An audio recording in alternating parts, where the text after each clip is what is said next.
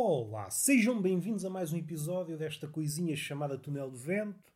Este menino tem o nome que costuma ter, não há novidade nenhuma. Continua a chamar-me António José, merceeiro e calceteiro nas horas vagas, que vocês sabem não está fácil para ninguém. Eu refiro-me a pessoas, mas também posso referir-me a meses do ano. Vejam o caso de outubro.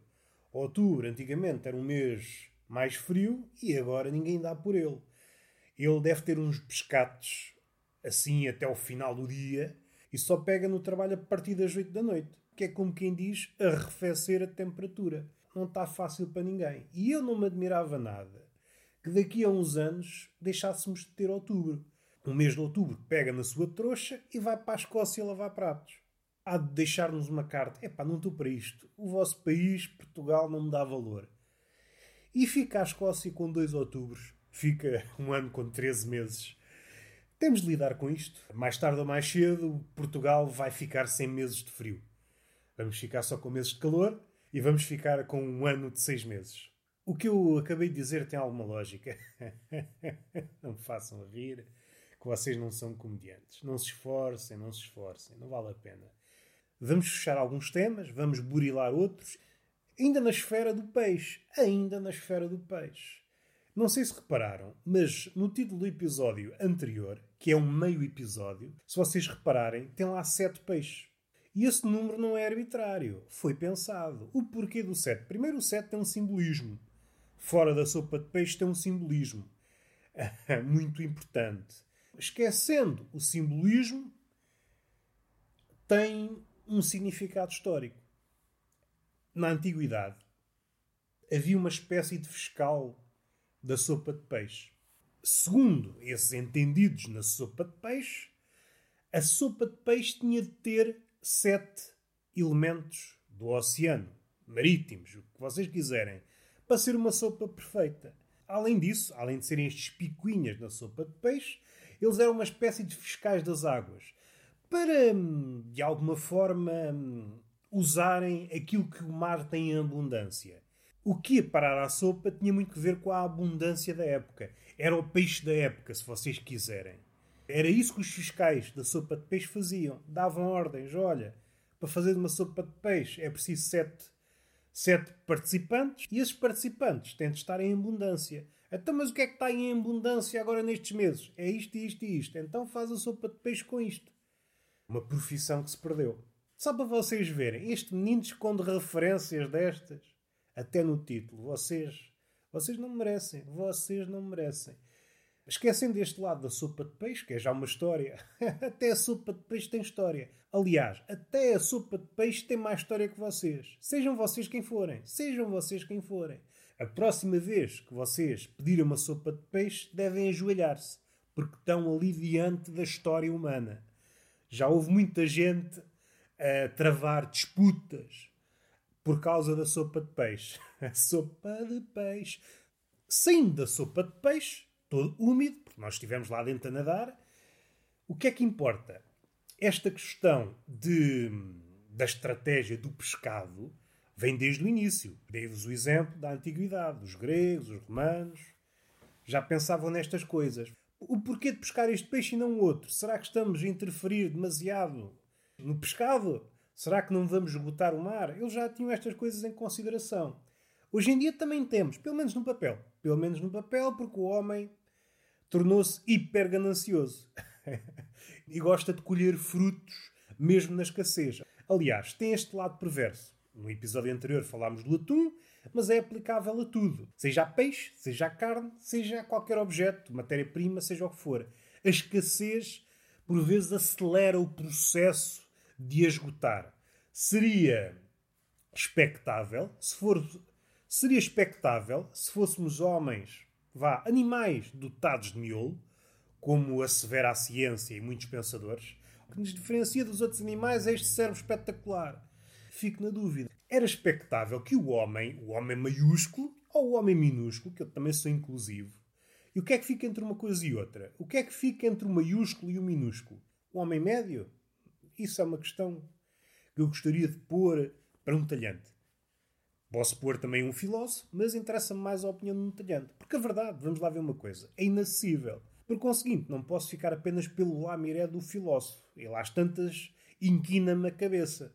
Páginas tantas é o talhante que me dá a resposta que eu quero. Uma resposta inesperada, que abala o meu mundo. Como se fosse um sismo. E eu, oh meu Deus, meu Deus, a minha casa, a casa do meu pensamento é tão frágil. Vou morrer soterrado nas minhas ideias. E morro.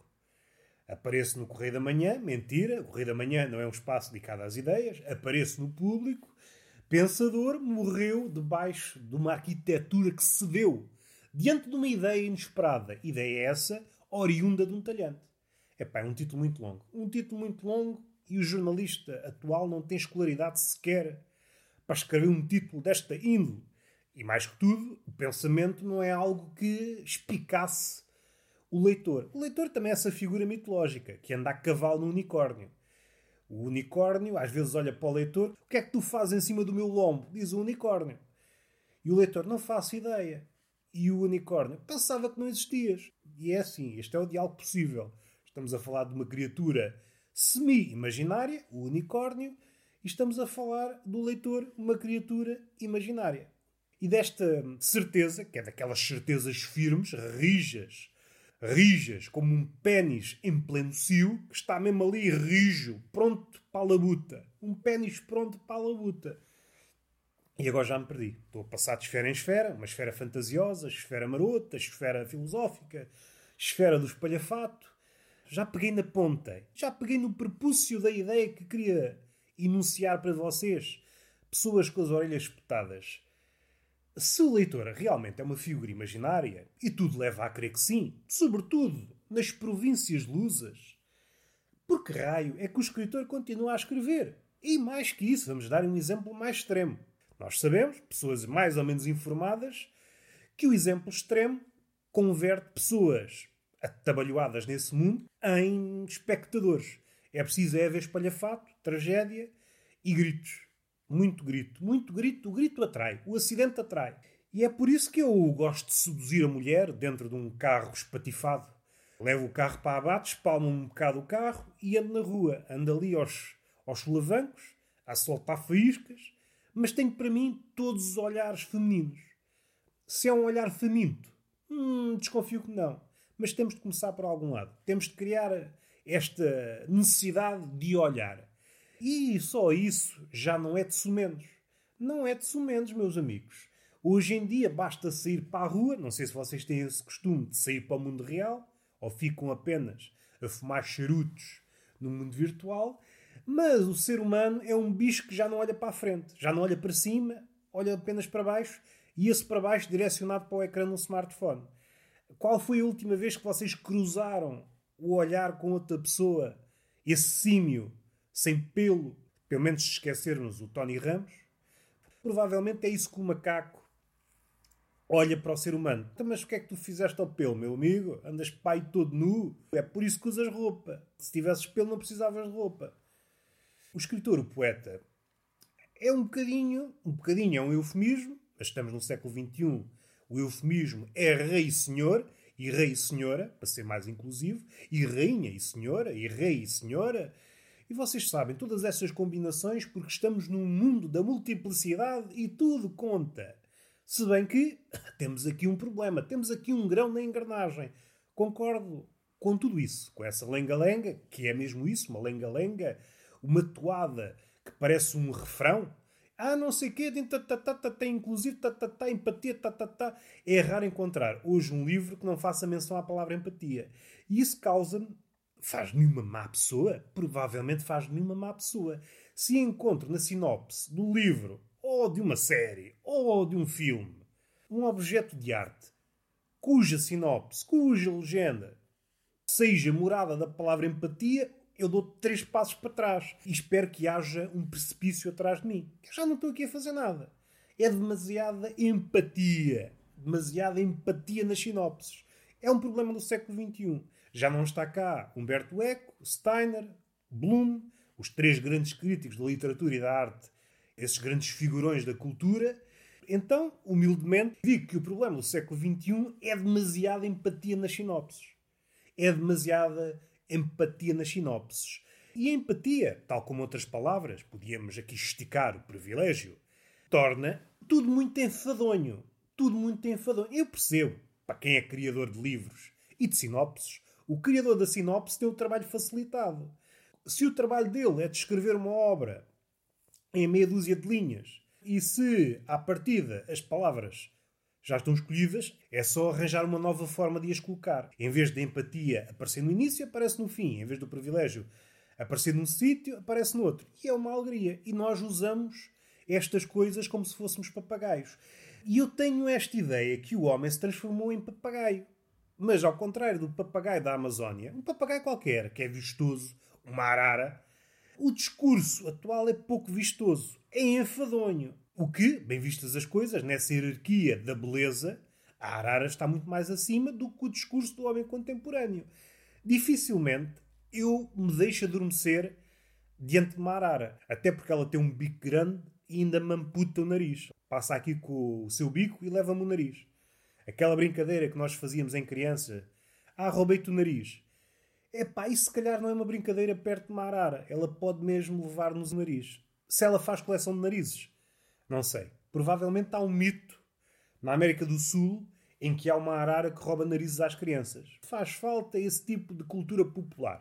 Voltando ao papagaio contemporâneo, papagaio bípede e sem penas, causa-me assim uma certa comichão, que é uma expressão que eu uso com frequência, porque é isso mesmo, é um sentimento visceral, como se diz muito nas sinopses dos livros também. É tudo visceral. Atualmente é tudo visceral, tudo mexe com as tripas. Ainda que tratem a miúde as coisas pela superfície. Que é um contraste engraçado. Uma contradição em termos. Ou vai ao fundo e é visceral, ou está na superfície. Enfim, estamos daqui num século em que vale tudo. As palavras é o que nos vier à mona, são palavras que estão na moda são expressões que vão galgando terreno. Inicialmente estão confinadas a uma zona que diríamos acertada, mas depois vai transbordando. Estão a ver aquela imagem em que tem uma pirâmide de copos? Vocês deitam champanhe no copo de cima, vão continuando a deitar champanhe, e esse champanhe transborda do primeiro copo para o segundo patamar e assim sucessivamente. E vai continuando indefinidamente se a garrafa for infinita e a pilha de copos também for infinita. E é mais ou menos isso que sucede com a utilização massiva de uma palavra, tendo em conta uma certa agenda. Começa muito bem, vai para outro patamar, então a palavra estica, vai esticando, vai esticando, até a palavra já não servir nada. Até a palavra servir para tudo. Está em todas as esferas, sendo que cada copo é uma esfera. Se uma palavra quer dizer tudo, às tantas não diz nada. É por isso que as palavras surgem para dizer uma coisa em específico, não para dizer tudo. Caso contrário, éramos seres cujo idioma cingia-se apenas a uma palavra. Tínhamos apenas badameco. E badameco queria dizer tudo: verbos, adjetivos, coisas boas, coisas más, ofensas, elogios. Uma tribo cuja língua cingisse apenas à palavra badameco. Tudo dependia do tom. Badameco, badameco, badameco, badameco, badameco, badameco, badameco. Bom, isto foi um momento deplorável. Vamos aceitar que o mundo tem pessoas como eu, pessoas cuja cabeça houve aqui uma mensagem, um mundo exterior a tentar contactar comigo, e eu, de rompante, pus um travão. Desliguei o Wi-Fi. Só que faltava o mundo exterior querer contactar comigo. Então, somos amigos? Conheço o mundo exterior de algum lado? Mando umas flores primeiro. Mas não uma coroa de flores. Isso não, isso magoa. Começámos no leitor em cima do unicórnio, figura imaginária. Traçámos uma figura triste do poeta, do escritor, porque está à procura de uma coisa que não existe e continua. Um escritor que leva uma vida a criar uma obra para alguém que não existe. É um bocado triste, pá. Se é para dedicar a vida a coisas inúteis, dediquemo-la, por exemplo, ao amor. Por exemplo, o amor, embora inútil, quando em vez dá frutos. É o fruto da época. O amor, ao contrário do que se diz hoje, Ei, amor, sempre amor, sempre, sempre amor. O amor não é uma árvore que dá frutos todo o ano. Não. O amor tem alturas específicas para dar fruto. E o amor é uma árvore muito esquiva. Se vocês abrirem o borda d'água, vocês têm mesmo cara de serem leitores do borda d'água. E vou dizer outra vez borda d'água. E porquê é que eu digo borda d'água assim? Borda d'água. Não sei. Provavelmente porque fui possuído pelo espírito da estupidez. E é um espírito que, ao contrário dos demónios, é impossível tirar de nós. É impossível exorcizar esse espírito. Eu já fui falar com os padres mais versados na arte do exorcismo. Cheguei lá, senhor padre, isto passa-se o seguinte. Era uma pessoa assim assim, uma pessoa razoável dentro das minhas limitações. Não tinha o cérebro avantajado, nem nada disso, mas sim senhor, pautava-me por uma certa razoabilidade. Então não é que há dias estava eu descansado, a beber o meu galão, a comer a minha torrada, e quando dei conta já tinha sido possuído pelo espírito da estupidez. E o padre olhou para mim: Meu amigo, você não pode entrar na igreja nu. Não posso entrar na igreja nu? Então, a igreja não é a casa de Deus, Deus não é o pai, o pai não está habituado a ver um filho nu. Mas que hipocrisia vencer esta! Comi a minha hóstia e fui à minha vida. Porque estava ali em fraqueza. Estava ali em fraqueza. Se combate a fraqueza com uma hóstia, para resolver essa questão precisávamos de chamar um nutricionista. Faz falta alguém entendido falar sobre o valor nutricional da hóstia. Será que uma pessoa consegue sobreviver com uma hóstia? Porque, caso não consiga, a hóstia é um embuste. Então o corpo de Cristo não alimenta? Então o corpo de Cristo não alimenta. Eu não vou falar no sangue de Cristo. O sangue de Cristo, sim senhor, reputação, vende-se lá fora. O sangue de Cristo português, muito bom, muito bom. Sangue de Cristo italiano, impecável. Sangue de Cristo francês, também impecável. Mas já é para outros bolsos. O meu bolso, quando olha para o preço do vinho francês, até, ui, até se encolhe. Tem lá calma contigo.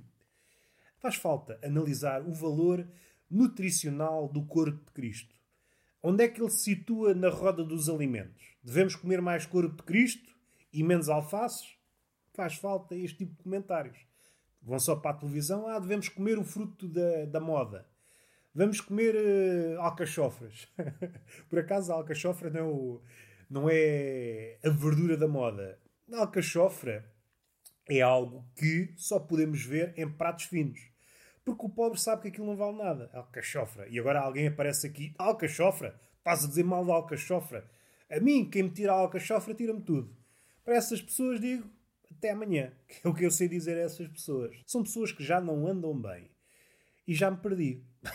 Como seria de esperar? Como seria de esperar? Eu queria falar dos peixes. Queria rematar a cena do peixe. Começámos no episódio 499, continua no episódio 499.5 e este é finalmente, finalmente, como se fosse um objetivo desde o início. É o que é, nós somos humildes, ainda que de nariz empinado. É o episódio 500. É o episódio 500 é uma marca como todas as outras. É uma marca como todas as outras. Não vale a pena estar aqui a encher o peitinho e insuflar o ego. Mas seja como for, é uma marca importante para o podcast. Se é uma marca importante para mim, não.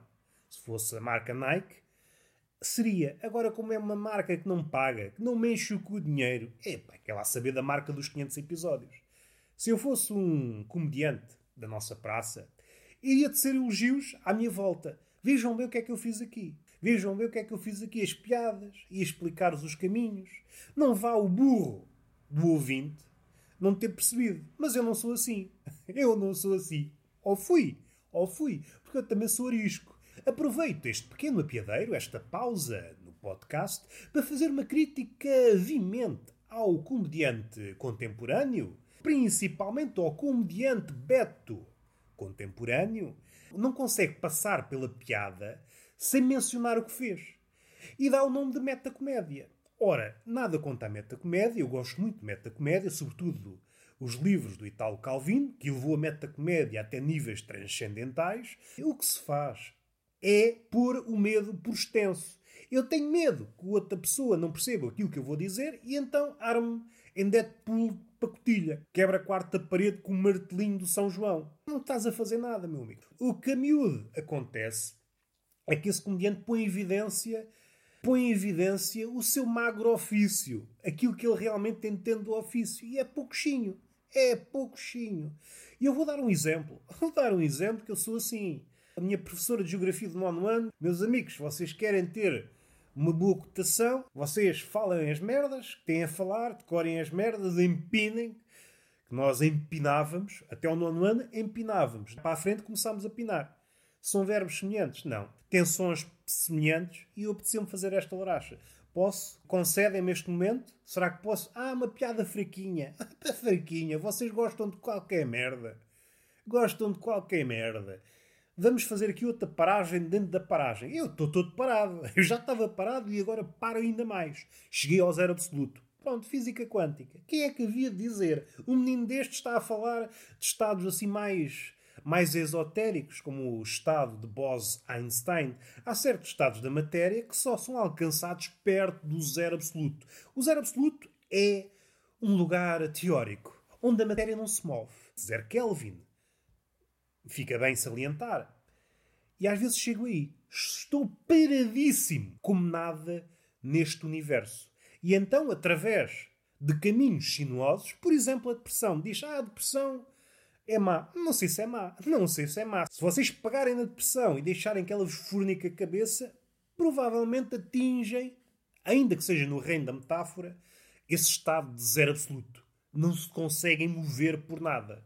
E isso pode afastar-vos toda a gente, provavelmente, provavelmente. Estou a falar na primeira pessoa que eu tenho uma experiência. Mas posso falar na segunda pessoa porque também, como sou ator deste podcast, posso ser bipolar. E pá, tantos segundos sentidos de segundos sentidos. Uma matriosca de duplos sentidos. Chegamos à última matriosca e é esquizofrénica. Fecharam-me aqui dentro. Vamos respirar fundo. E já ficou tanta coisa no ar, pá. Ficou tanta coisa no ar, exceto o pênis, porque esta conversa é uma conversa que não dá tesão.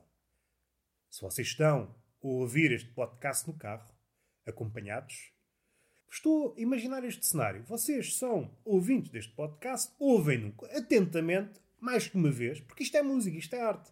Ao contrário dos outros podcasts, ouve-se uma vez e é para esquecer. Estes não. Estes episódios ouvem-se uma e outra vez à procura de pitas. Eu ando a cuspir pitas, frase sim, frase não. E vocês, como são garimpeiros amadores, só apanham uma ou outra. Mas se vocês apanharem tudo, são pessoas ricas. São pessoas ricas e ricas pessoas. Vamos parar um pouco. Vamos respirar. Respirar faz falta. Ah, estava a fazer a crítica ao comediante e à meta-comédia. Uh, Tira-me do sério, que eu sou uma pessoa que está muito alegre, está a esbanjar um sorriso, mas assim que fazem determinados comportamentos, comportamentos esses que na cabeça dessas pessoas, os comediantes, Betos é quase uma contradição em termos. É quase uma. É um oxímoro. Se é comediante, não pode ser Beto. Enfim, aí onde é que eu fui? Ai, ai, ai, onde é que eu fui? Onde é que eu fui? Se eu falar do meu século, século XXI, hum, não é entendido como oxímoro. Mas se olharmos para trás, para outros séculos, provavelmente o comediante Beto podia ser entendido como oxímoro. É aquela imagem do artista que passa por dificuldades e tá, tá, tá, tá, tá, tá, tá, como diz o nosso poeta Diogo Faro. O nosso saído, o nosso saído, qualquer dia tira o título do Manuel Alegre. Segundo a, Agostina, era o nosso melhor poeta medíocre. Vamos respirar? Eu acho que é daqueles insultos. O insulto já de si é uma arte que se está a perder. Nós ficamos ofendidos por tudo e por nada, e o cultor do insulto, a Agostina, por exemplo, era mestre nestes insultos de elevado quilate, o Camilo Castelo Branco, outro. Vamos fazer aqui uma paragem para saborear a arte do insulto é uma arte que está em decadência.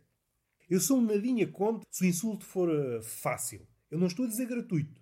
Não estou a dizer gratuito porque, do outro lado, o homem contemporâneo acha que é tudo gratuito.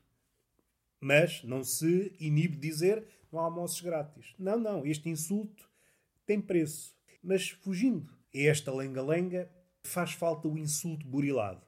Aquele insulto que ninguém está à espera. Nunca ninguém disse aquele insulto. Faz falta. Pessoas que insultem tão bem como a Agostina, como Camilo Castelo Branco, como essa de Queiroz. Pessoas que, vamos lá insultar este cabrão, e ele nem nota que está a ser insultado. Isso só mostra a minha elevação. E não faz menção que está a insultar. Hoje nós temos de fazer menção a tudo. Seja no departamento da comédia, como há pouco referi, nós temos um medo absurdo de não sermos entendidos. Quebra assim um bocadinho as pernas à arte. A arte precisa andar a fugir com o pirilau léu e não pode ficar parada. Uh, meus amigos, a arte nunca foi, até ver às tantas, assumiu esse papel. A arte nunca foi uma espécie de guia turístico. Nunca parou frente às pessoas, meus amigos. Olha, isto aqui é assim, assim, assim. Dentro deste período, não, a arte anda de fugida. Anda a saltar de quadro em quadro, de imagem em imagem. Com o pirilau à mostra, porque não tem medo de ninguém. Ai, não tenho medo de ninguém. E se for preciso, vomita. Vomita na legenda dos antigos mestres. Corretamente ou incorretamente. Isso já são outros 500. E se eu tivesse 500, casava, dava um pontapé na estrela que é uma expressão que também já caiu em desuso, está tudo a cair em desuso. Está tudo a cair em desuso. No fim de contas, as expressões são tomates, estão sempre para cair. A gravidade, no fim de contas, é o quê? Não é uma força fundamental. Não, meu amigo. A gravidade é uma feminista radical. Ela faz tudo para esfrangalhar os tomates a um homem. Está sempre a puxá-los para baixo. E faz paulatinamente, que é mais perverso. É uma tortura chinesa. Lentamente, gota a gota, escavaca-nos os tomates. Agora alguém podia dizer, ah, mas também puxa as tetas para baixo. Pronto. Acabou-se a teoria. Eu pensava que estava aqui a desmascarar a gravidade. No fim sou um palerma. No fim de contas sou apenas um palerma. Queres ver? Queres ver que eu sou apenas um palerma? Já tenho tanta coisa para dizer que não me apetece dizer nada. Que às vezes é mesmo assim. Olha, tenho tanta coisa para dizer, mas fica assim. Fica assim que vocês também têm de matutar sobre as merdas está a falar do zero absoluto, e este lado positivo da depressão, vocês alcançam um estado inigualável no universo, vocês são seres únicos pela via da depressão. Mas vocês estão tão deprimidos que não conseguem comunicar isso com ninguém. Vale o que vale, como se costuma dizer. É aquelas, aquelas muletas que nós utilizamos quando não temos nada para dizer. E agora alguém mais crítico podia dizer: mas será que todo o discurso humano não é uma muleta? Porque nós, bem vistas as coisas, não temos nada para dizer acerca de nada. Só dizemos palermices. Não devíamos estar calados. E a minha resposta é afirmativa. Sexo, um longo silêncio. O que eu podia dizer ainda, sexo, um novo silêncio. Vamos respirar fundo. Vamos respirar fundo. Há uma tentativa de piada. Ah, falhaste a piada. Como se eu tivesse a obrigação de acertar sempre. Eu não sou uma máquina, amigo. E até as máquinas fazem revisão. O meu livre-arbítrio permite-me falhar. Permite-me falhar. Aliás, eu podia acertar. Eu podia acertar. Quem é que diz a ti, meu amigo, meu crítico do humor, que eu não falhei propositadamente para que do teu lado viesse a verdade ao de cima? Tu que eras cheio de hipocrisias, ai sim, sim, ai gosto muito deste comediante porque diz as minhas verdades e já não tem surpresa nenhuma. Nós, diante da surpresa, parecemos umas crianças diante dos palhaços, fugimos e choramos. Nós não estamos habituados à caricatura, à hipérbole, não estamos habituados. Nós somos crianças pequeninas. Encontramos o riso no familiar. Aqueles bebés que só riem diante das caras familiares. E é assim que é o público contemporâneo público contemporâneo vê uma cara nova, uma frase nova, um apontamento novo e pensa: faz favor, vai à tua vida. Eu não quero aqui o humor que surpreenda. Eu quero mais do mesmo, que é para insuflar o ego. Só o que faltava a comédia não fornecer mais elogios à minha pessoa. Só o que faltava. Vamos respirar fundo. O que é que eu queria dizer? Andei aqui às voltas. A questão de repetir expressões vezes sem conta até não dizerem nada. Aquela imagem dos copos, da palavra estar confinada a uma esfera e depois ir passando os patamares, até não querer dizer nada. Até não querer dizer nada. Expressões como o privilégio branco, às tantas servem para tudo. E às tantas, essas pessoas, como há pouco disse, são papagaios. Papagaios enfadonhos. Que é triste. E o privilégio branco foi usado há poucos dias no caso do Dave Chappelle. Ora, isso pôs a nu várias cenas. Primeiro, aquilo que eu acabei de dizer. São frases maquinais que já saem por tudo e por nada, como se fosse um ativista do Twitter, vê um prato da sorda ou vê uma crise no Médio Oriente e a pessoa vai responder da mesma forma. Parece aqueles maluquinhos que utilizavam sempre o Pedro Passos Coelho, seja no que for, tendo ou não razão. E aqui aproveitamos o à parte para falar de duas coisas: memória Pedro Passos Coelho e este processo de ressuscitar essa figura que está em curso. Se tem poder no mundo real, não sei se tem, mas está em curso. Parece que nos esquecemos daquilo que aconteceu. Mais uma vez prova a memória do homem contemporâneo. Envolvidos uns anos, já ninguém se lembra muito bem. Cada um faz a figura, cada um diviniza à sua maneira, segundo a sua narrativa. Dando um pontapé no cu na figura do Passos Coelho, o que é que eu estava a dizer? Estava a referir-me ao privilégio do homem branco. Primeiro começou a ser utilizado em situações que nós diríamos, sim senhor, ajuizado, pessoa competente de cabeça, e às tantas acaba em questões como o Dave Chappelle. Basta abrir o Twitter, é privilégio branco e empatia, se for preciso na mesma frase. E aqui ressalta aquela teoria de Bergson acerca do riso, E é aí que eu não consigo conter o meu riso. Não consigo conter o meu riso porque apercebo de uma postura maquinal. Quando há uma postura maquinal, mudam os cenários e tu estás sempre a responder da mesma forma, és um autómato e tudo o que aproxima o ser humano do autómato faz rir. Esta é uma das teorias de Bergson e eu apoio completamente. Quando o homem se transforma numa marionete, seja o ventríloco, o ativismo ou o oportunismo, fazendo aqui uma diferença, quando há, às vezes não há, por vezes o ativismo é apenas a máscara que oculta o rosto do oportunismo, mas isso são outros 500, somados aos outros 500 de há pouco já são 1000 euros, já está acima do salário mínimo. Vamos respirar um pouco, que eu às vezes estico-me, estico-me, estico-me, estico-me e quebra-mola. Quebra-mola, quebra-mola. E agora lembrei-me da constante da mola. Força igual a kx, kx a constante da mola, x o deslocamento da mola. Às vezes esqueço-me que estudei física. Como é que eu aproveito esta ideia? Posso dar-vos, assim em moldes mais caseiros, todas as molas têm uma constante. Assim, no plano prático, nós podemos esticar a mola até um determinado ponto. Vocês, provavelmente, em criança, fizeram isso algumas vezes, mas há um ponto a partir do qual, se vocês continuarem a esticar a mola, se vocês largarem, ela já não volta à sua dimensão inicial. Vocês quebraram a mola. Se aquilo que eu disse faz sentido, provavelmente não, e eu já me esqueci disso tudo. A força da UC. Já foi há tanto tempo. Entretanto, já estudei outras coisas, design gráfico, outras merdas, outras merdas. Já aconteceu muita vida dentro desta vida. Eu próprio sou uma matriosca. Suponho que, se algum dia estiver na mesa de operações, a fazer contas de cabeça, porque ainda não recebi anestesia, abrem-me o corpo, de baixo a cima, porque o cirurgião é aprendiz e não sabe onde é que fica o coração, se fica no peito, se fica no pé esquerdo, então abre-me de cima a baixo e eu não tenho nada a dizer. Segundo uma teoria de há uns tempos, não sei se ainda se aplica. Antigamente dizia-se que as mulheres gostavam de homens com cicatrizes. Se isso é verdade, eu serei o homem mais belo do mundo. Tenho uma cicatriz da cabeça aos pés. É só ver mulheres agachadas a lambuzar-se com o meu pênis. Só tenho de agradecer a este cirurgião aprendiz. Mas esquecendo este lirismo da ponta da pizza, Agora perdi-me. Agora estou a criar esta imagem de ser cortado da cabeça aos pés e estou a ficar enojado. Eu já referi aqui algumas vezes, tenho fobia ao sangue e se criar uma imagem de tal forma vívida na minha cabeça, começo a ficar mesmo perturbado. Posso até desmaiar. É o meu ponto fraco. Eu sou um ser perfeito, como já devem ter notado, mas se quiserem, vou pôr-vos nessa situação, que vocês já devem ter pensado nisso, minha vida não está a dar, se calhar vou enveredar pela via de larápio. Estão a começar na vossa vida de larápio, vocês ainda não perceberam bem como é que se faz e encontram-se comigo.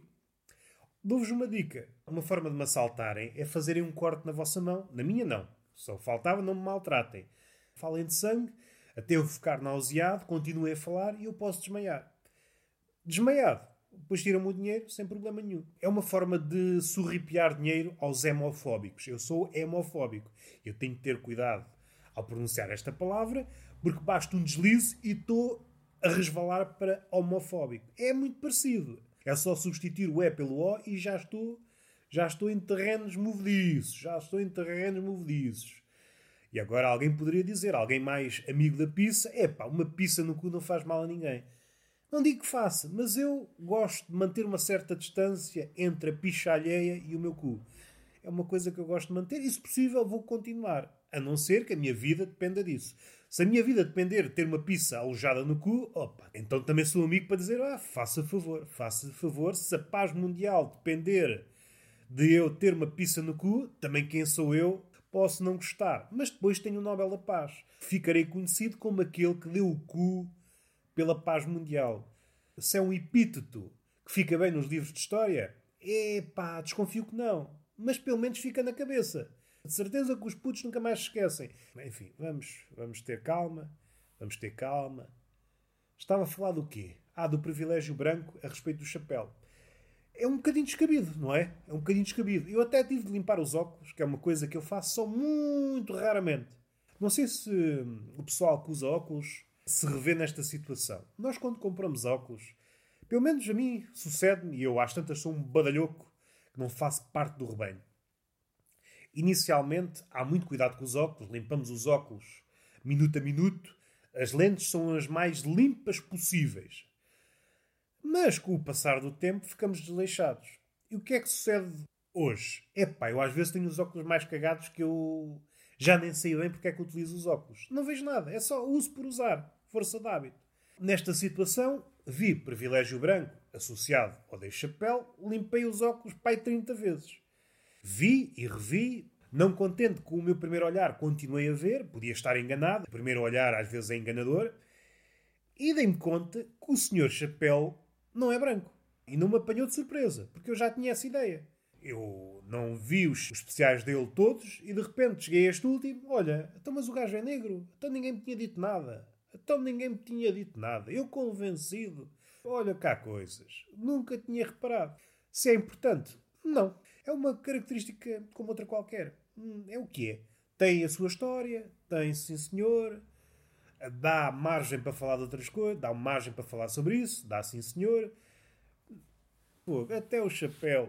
O chapéu que não deixa margem para dúvidas. Porque também há aqueles ativistas, os ativistas, mesmo picuinhas. Ou seja, o ativismo vai sempre encaminhar-se para aí. O picuinhas vai sempre no crescendo. Começa muito timidamente, vai ganhando confiança e adeptos, e depois as leis que ele iniciara no início já não lhe convêm. Ele quer ser sempre mais rigoroso. É um puritano em ebulição. O inquisidor começa timidamente e às tantas só descansa enquanto puser toda a gente nas chamas. Vocês, pessoas informadas, já devem ter dado conta que tem surgido aqui e ali já alguns exemplos em que atores ou atrizes não representavam corretamente o papel. Começou por o ator heterossexual não pode representar o homossexual, começou assim, e às tantas já estamos na fase de o ator não é suficientemente homossexual, a lésbica não é suficientemente lésbica para representar o papel de lésbica. Aqui levanta-se várias questões. Há uma escala de lesbianismo? Há uma escala de homossexual? Então não é suficientemente homossexual. Quantos pênis é preciso assambarcar para a pessoa, para o gay, chegar ao nível máximo de homossexualidade? Será que há uma caderneta?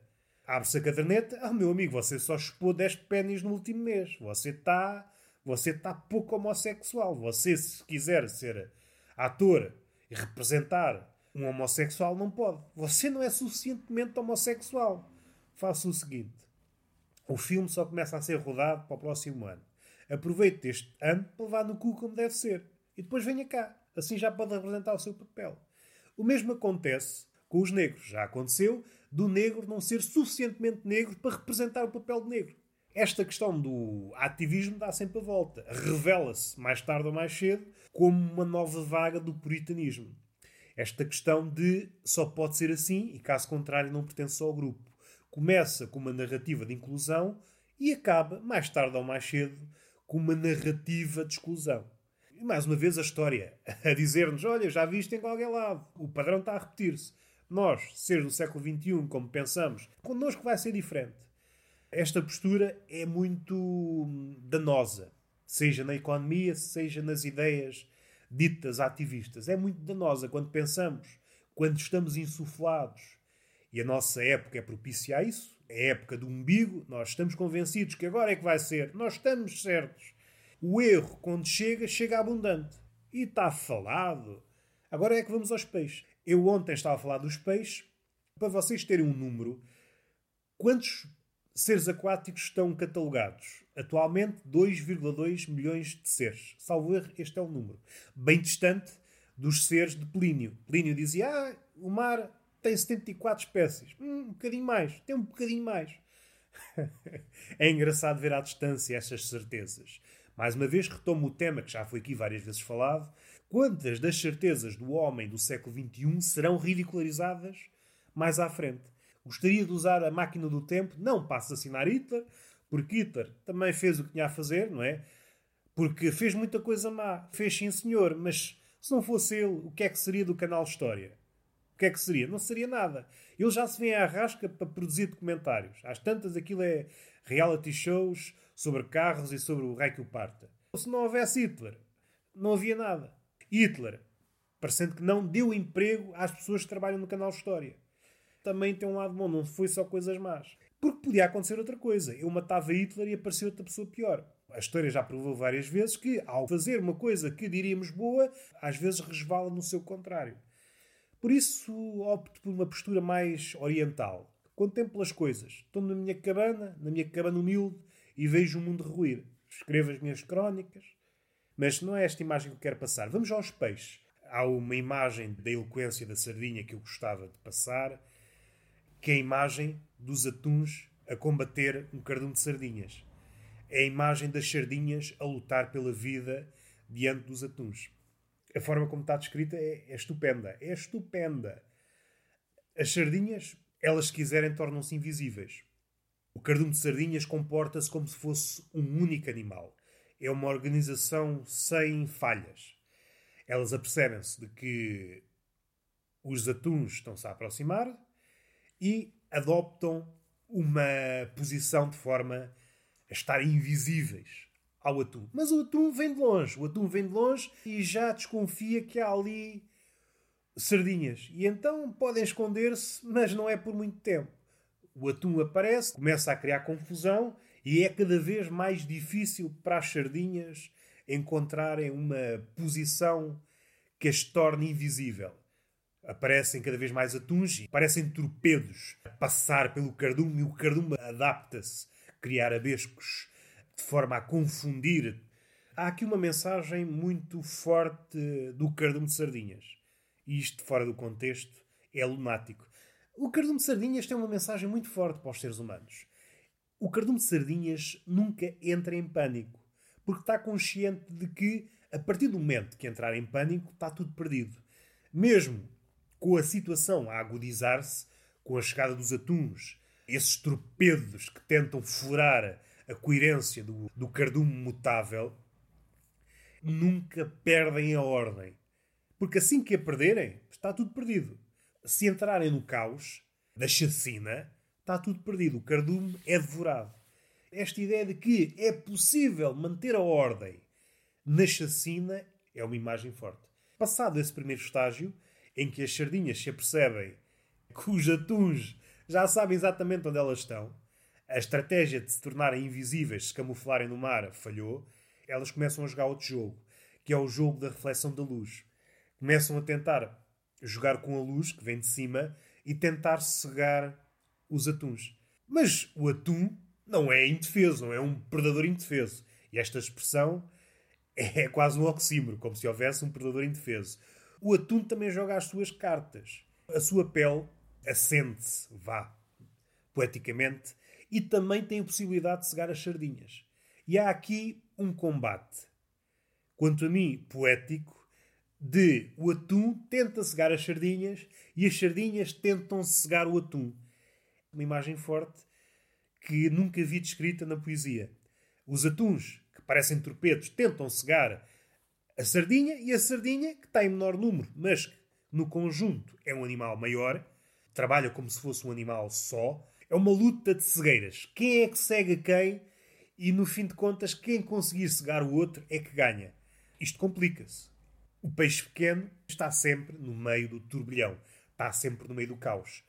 Vão acudindo novos atuns e o atum experimenta outra técnica. As sardinhas, de alguma forma, apesar de perderem membros, a sua estratégia é eficaz, o número e a sua coesão é superior à dos atuns, e os atuns tentam levar esse cardume para um sítio onde não possam experimentar essa coesão. Uma forma de quebrar essa ordem levando o cardume para a superfície. Assim começam a saltar as primeiras sardinhas. Há uma brecha nessa coesão perfeita. Além de que começam a surgir aves vindas de cima. Essa coerência, essa defesa absoluta das sardinhas começa a abrir brechas. No meio desse caos, tentam manter ainda alguma ordem. Há uma ordem possível no meio desse caos. Grande sardinha, grande exemplo. Não cede ao pânico. A sardinha nunca cede ao pânico. É essa a mensagem. Outra imagem, já agora, já que estamos aqui para finalizar, este é o episódio 500. É um bom episódio para me alongar. Para me alongar, há uma espécie de comunidade secreta em Paris. Não é totalmente secreto se houver menção dele a algures. Mas é um grupo secreto cuja incumbência é visitar as catacumbas de Paris com vista a ver os peixes. Gostam de apanhar os peixes, mas depois põe na água outra vez, uma espécie de vigias desses peixes. Vigiam os peixes que lá estão. Sociedade secreta porquê? Porque é interdito ir a essas zonas em Paris. Têm de fugir à polícia para cumprir os seus deveres, que é como é que estamos a ir de peixe no Sena. Para dar um exemplo, para não esticar isto, e às tantas é um tema que não vos interessa, o reaparecimento do sável. Um peixe que podíamos dizer é um primo da sardinha, uma sardinha gordalhufa, voltou a aparecer no Sena. Desapareceu durante muitas décadas e voltou a aparecer. É sinal que as águas do Sena melhoraram. A maioria dos peixes, não vou dizer todos, porque há peixes que se adaptam muito bem à poluição, são indicadores da qualidade das águas. Tal como os líquenes são, por norma, indicadores da qualidade dos ares. Se há líquenes nas vossas redondezas, é sinal que o ar não está muito poluído. E o mesmo acontece para certas espécies de peixe. O sável é um desses exemplos. Lembrei-me de várias coisas em simultâneo. Ontem estava a falar de técnicas perdidas, de ligações insuspeitas entre o animal e o homem. E há uma tribo no Brasil, fica situado num sítio chamado Laguna, em que o homem se uniu aos golfinhos. O homem se uniu aos golfinhos para pescar peixe. O golfinho é bom numas coisas, o homem é noutras, o homem consegue pôr a rede. As águas turvas não permite ao homem ver onde é que está o, o peixe. O golfinho tem um sonar e então esta aliança é boa para os dois. Espero que o homem não faça aquilo que o Logan era esse o amigo do Old Tom de ontem há uma espécie de lei da língua, neste caso é a lei do peixe, é a lei do peixe que o homem tem de cumprir para manter a aliança com o golfinho. Suponho que se o homem apanhar o peixe todo e não der peixe ao golfinho, o golfinho começa a pensar duas vezes. Ah, acabou-se acabou a aliança, quero que vocês se fodam. Pensar nas alianças que existem no meio animal e às vezes vegetal, mas mais fácil ver, é mais fácil ver no meio animal. Se algum desses animais quebrasse as alianças. É claro, dei-vos o exemplo daquele animal que quebra a aliança, mas as lavagantes não comunicaram entre si. Aquela aliança entre a lavagante e a moreia, quando a lavagante muda de pele, a moreia come a lavagante. Está uma lavagante a ouvir este podcast e ela, ah, filha da puta, não sabia. Até o divide as despesas de casa do coral com a moreia. Ah, filha da puta, vamos já embora. Esta filha da puta, caçávamos peixe juntos e ela vai comer-me quando eu crescer, quando mudar de pele. Olha a filha da puta. Vamos respirar fundo e acho que está feito. Foi um bom podcast, episódio 500. Partilhem, façam estrelinhas no iTunes 5 estrelas a dizer É caralho. É só isto. Não ponham caralho que o iTunes não gosta de palavras assim mais do foro taberneiro. Fez com esta. Hoje o episódio não acaba. Já falámos aqui de Leonardo da Vinci. Se vocês procurarem no catálogo dos episódios, Há episódios que eu já abordei o Leonardo da Vinci. A panca que ele tinha com os pássaros, que ele ia ao mercado comprar pássaros para os soltar e várias outras pancas. Mas há uma panca, não é uma panca, há um livro, eu acho que já referi este livro, mas não falei, não falei com profundidade. Há um livro de culinária de Leonardo da Vinci. Ele também tem um livro de culinária. Mas o que eu não sabia, e que descobri há pouco tempo, é que, está nesse livro de culinária, no prefácio, que ele era realmente muito ligado, era muito ligado à gastronomia. Ele teve, aliás, uma taberna. Leonardo da Vinci foi taberneiro. Era isto que eu queria dizer. Vocês, ah, Leonardo da Vinci é um gênio. Foi também taberneiro. O que dinamita aquela lógica do comediante Beto que certo nome só está associado a uma determinada profissão. Isto é válido para Leonardo da Vinci. Leonardo é nome de gênio e nome de taberneiro. E Joyce, que é nome de escritora genial como de cabeleireira brasileira. Ou seja, essa lógica do comediante Beto é estúpida. Vamos lá ser sérios uma vez na vida. Só queria que vocês ficassem com essa imagem. Leonardo da Vinci taberneiro. Salvo erro, ele ficou muito amargurado porque esse negócio da taberna não resultou. Provavelmente ele só foi o gênio que foi porque a taberna não deu. Não teve outro remédio se não tornar-se um gênio nas diversas áreas, seja pintura, seja engenharia. Se a taberna tivesse resultado, provavelmente não tínhamos a Mona Lisa e outros quadros que tais. Em vez da Mona Lisa, no Louvre, tínhamos uma receita de feijoada. E todo o mundo acorriam pessoas para ver a receita de feijoada de Leonardo da Vinci. O que é que aconteceu para a hum, taberna de Leonardo da Vinci não resultar? Ele tinha ideias que podíamos chamar gourmet. E naquela altura, e hoje também, era mais numa de encher o bandulho. Então agora vais pôr uh, coisinhas pequenas em miniatura no prato? É só o que faltava. Enche-me o prato, meu bandalho. Ah, tinha esta ideia para a gastronomia. Tens ideias do que estás armado em gênio? Enche-me o prato, meu paspalho. Eu sou um gênio. É gênio o quê, pá? Traz-me é uma cerveja e cala-te, pai. Deve ter amargurado Leonardo da Vinci. Provavelmente Leonardo da Vinci é o taberneiro mais genial de todos os tempos e não passa de um taberneiro frustrado. Leonardo da Vinci normalmente é apodado de gênio, sim senhor, mas aquele epíteto que lhe faz jus é Leonardo da Vinci, o taberneiro frustrado. É assim que devia ser conhecido doravante.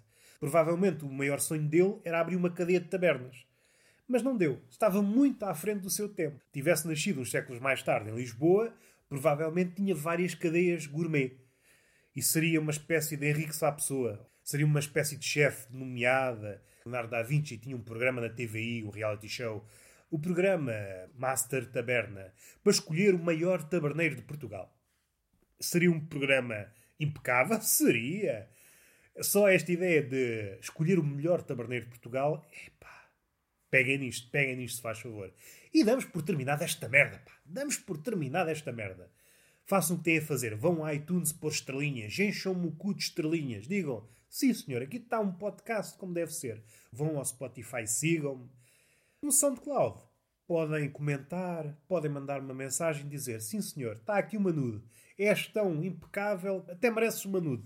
Está aqui uma nude, está aqui uma nude da minha irmã. Tu és mais que família. Podes ver a minha família toda. E mandam nudes dos vossos familiares todos. Avós, tudo. E eu digo, sim senhor, está tudo impecável. Mas é um bocado estranho, sou obrigado a bloquear-te. E está feito. Beijinho na boca, palmada pedagógica e até à próxima.